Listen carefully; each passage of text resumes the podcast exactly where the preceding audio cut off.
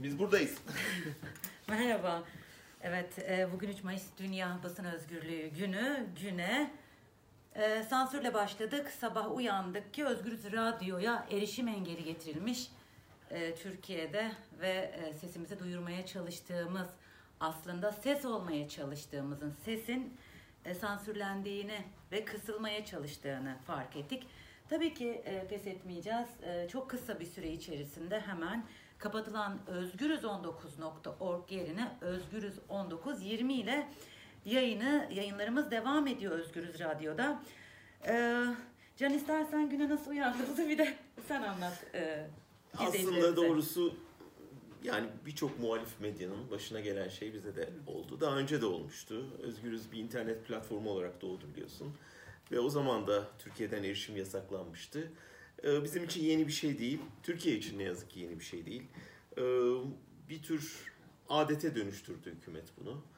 Ee, İnternetin fişini tümümen çekemiyor ama bazı sitelere erişimi yasaklıyor. Nasıl yasaklıyor istersen o kararı Tabii hemen. varsa görelim. Arka Evet. planda. Evet. Şimdi buna bayıldım ben. Doğrusu güvenli değil diyor. Özgürüz19.org güvenli değil yani kimin için güvenli değil? Hükümet için değil, saray için değil. Bizim için güvenli, sizin için güvenli. Çünkü biz burada e, izleyenler olduysa biliyor Özgürüz'ün yayın politikasını. Yani dün bugün hükümet sözcüsünün, e, AKP sözcüsünün e, yayınlarını verdik, canlı yayınladık. E, İstanbul seçimlerine ilişkin itirazını, muhalefeti veriyoruz, hükümeti veriyoruz. Tam belki de Türkiye'de yapılmayan yayıncılığı yapmaya çalışıyoruz. O açıdan güvenlidir. Yani bakmayın orada yazdığına.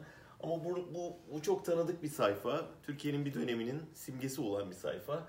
Bir gün bir açıyorsunuz. Size bilgi veren kanal böyle bir şey yazmış. Hukuki bir geçerliği var mı? Yok. Yani hukuki bir süreç sonucu mu yapılıyor bu? Hayır. Yani mahkeme kendi başına hükümet beğenmediği kanalı rahatlıkla şey yapabiliyor.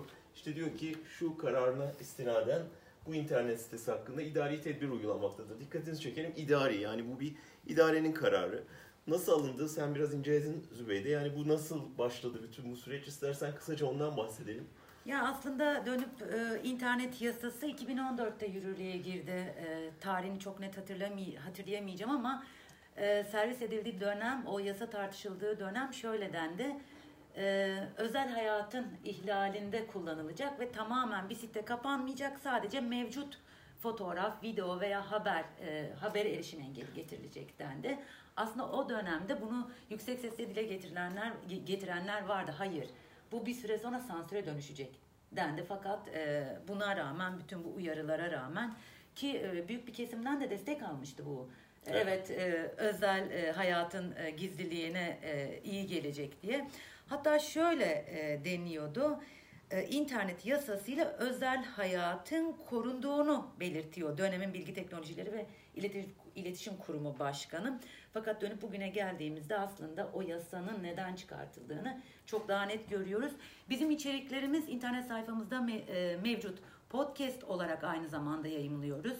Radyoda dinleyemediğiniz zaman podcast'ten de Özgürüz Radyo'nun e, programlarını dinleyebiliyorsunuz. Aslında dinlediğiniz zaman suç teşkil eden hiçbir şey olmadığını siz de göreceksiniz.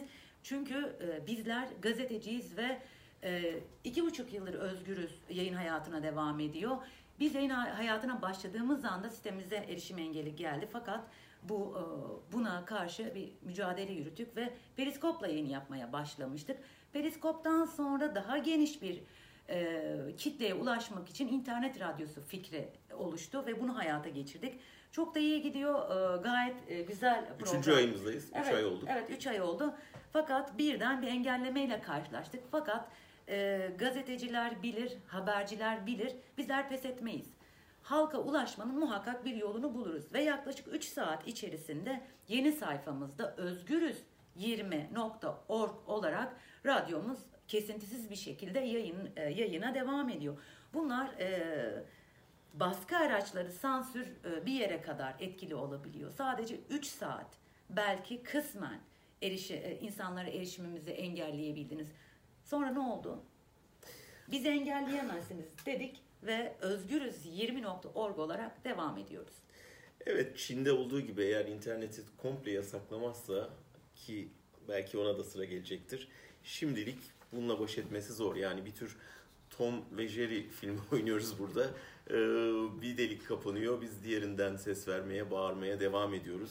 Ee, internet çağında gerçekten medyayı engellemek zor ama eskiden de kolay değildi. Yani sen e, yakın geçmişten bir örnek verdim. Ben daha uzak geçmişten bir örnek vereyim. 1946'da Türk demokrasisi ilk başladığında ben hayatta değildim. Öyle bir hatıra anlatacak değilim ama tarih kitapları yazıyor bunu. Aziz Nesin Sabahattin Ali ile birlikte bir dergi çıkardı Marco Paşa. Ee, Türkiye mizah tarihinde de basın tarihinde de önemli bir örnektir. Marco Paşa 46'nın zannediyorum sonbaharında çıktı. 3 ee, sayı sonra e, ikisi de tutuklandı. Hem Aziz Nesin hem Sabahattin Ali tutuklanmıştı e, muhalif yayınlar nedeniyle. E, daha sonra e, hem tutuklandılar ama yılmadılar tabii ki. E, ve bir süre sonra üçüncü sayıdalardı zannediyorum tutuklandıklarında. Hapisten çıkar çıkmaz e, yeniden çıkarmaya başladılar. E, ben basın tarihi kitaplarından hatırlıyorum. Marco Paşa ibaresinin altında şey yazıyordu. E, yazarları tutuklanmadığı zaman çıkar. ya da toplatılmadığı zaman çıkar diye. Tam tipik bir mizah dergisi. Sonra onları da kapattılar. İllerde devam etti Marco Paşa. Hatta Menderes başbakan olunca o da yasaklattı. Ve e, kökü dışarıda olan dergilere izin vermeyeceğiz diye bir demeç vermişti. Yani görüyorsunuz hiçbir şey değişmiyor. Fakat tümden kapattılar Marco Paşa'yı. Sonra Aznes'in Merhum Paşa diye çıkardı dergiyi. Yani arkasından o kapatıldı Malum Paşa diye yani çıkarmaya devam ettiler. Bizim bugün işte Özgürüz 19'un Özgürüz 20 olarak yayına devam etmesinin aslında bir tür bu mücadele geleneğini devraldığı söylenebilir. Gerçekten ustalarımızdan bize devreden bir sansürle mücadele yöntemini biz internet çağında sürdürüyoruz ve bundan gurur duyuyoruz. Aslında Can ben e, şunu merak ediyorum. E, kendi aramızda da konuştuk ama e, izleyicilerimizle de paylaşmanın sakıncası yok diye düşünüyorum. Sanırım dört gün önce sen kısa bir videoyla e, HDP'nin eski eş genel başkanı Selahattin Demirtaş'ın Seher kitabını sesli olarak Özgürüz Radyo'da her gün okuyacağını duyurdun. Ve ondan çok kısa bir süre sonra bu erişim yasağının e, gelmesi acaba bunun da etkisi var mıdır diye düşünmeden de edemedim.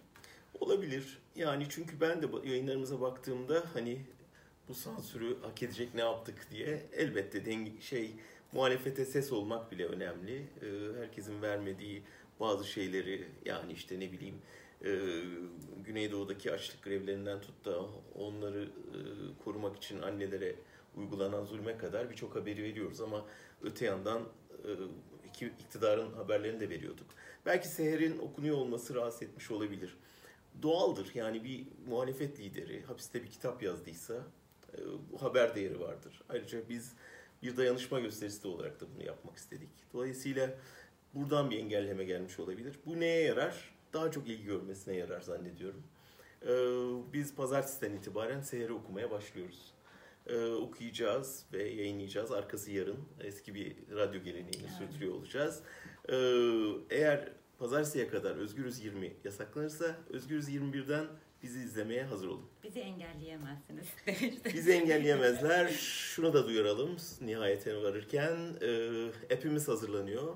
Yakında sadece bir tıkla internete girme gereği duymadan app'ten de Özgürüz Radyo'yu çok yakında belki birkaç saat belki birkaç gün içinde izliyor olacaksınız. Ee, elimizdeki her olana, e, teknolojinin bize sunduğu her olana kullanarak hakikati savunmaya, sizleri her şeyden haber etmeye, haberdar etmeye devam edeceğiz. Özgürüz e, yayın hayatına başladığı günden bugüne kadar yaptığımız ben ve ekip arkadaşlarımın yaptığı tek şey habercilik yapmaktı. O günden bugüne kadar hiçbir şey değişmedi. Tabii ki e, sansür oldu. Pek çok zorlukla karşılaştık. Sokakta zorlukla karşılaştık. Yayın yaparken zorlukla karşılaştık. Bilgi almaya çalışırken zorlukla karşılaştık. Çoğu kez sarı basın kartımız olmadığı için gazeteci olarak kabul edilmedik ama vazgeçmedik. Pes etmedik. Gazetecilik yapmaya, ses olmaya devam ettik ve tabii ki bu sansürlerde buna engel olmayacak. E, ses olmayı sürdüreceğiz. E, Can bir de e, son olarak istersen bunun üzerinde biraz konuşalım. Dünya Basın Özgürlüğü Günü bugün. Yani hani bugün acaba bilerek mi böyle bir karar e, alındı? Yani hakikaten... Ben farkında olduklarını zannetmiyorum itiraf edeyim. Böyle bir yani, gün olduğunun evet. farkında olduklarını zannetmiyorum. Olabilir. Güzel bir tesadüf olmuş olabilir. Ee, ama hani özellikle buna denk getirelim demiş olabileceklerini düşünmüyorum. Çünkü böyle bir günün varlığından haberdar olduklarını zannetmiyorum. Ama dikkat edersen Anayasa Mahkemesi'nin dünkü e, kararıyla bazı meslektaşlarımızın hapiste tutulması, e, yeniden hapsedilme ihtimaline karşı Anayasa Mahkemesi'nin verdiği karar, bugün yeniden Ahmet Altan için verdiği karar, e, bunlar da düşünürsen e, hükümet ciddi bir kutlama programı hazırlamışa benziyor. Ama biz de kendi programımızı hazırladık. Biz de bu yayına e, cevabımızı vermiş oluyoruz. Evet biz güvenli değil mi demişti. güvenli olmayan hükümettir. Biz güvenliyiz. Merak etmeyin. Ee, küçük e, bir iki bilgi aktarıp e, yayını kapatacağım. E, Türkiye'de tutuklu gazeteci sayısı 142. Basın özgürlüğü sıralamasında dünyada 157. sıradayız. Ve Rütü'nün geçen yıl uyguladığı yayın yasağı 160. Sanırım fazla söze gerek yok. Bizler ses olmaya, özgürüz radyo olarak, özgürüz olarak yayın hayatımızı sürdürmeye devam edeceğiz.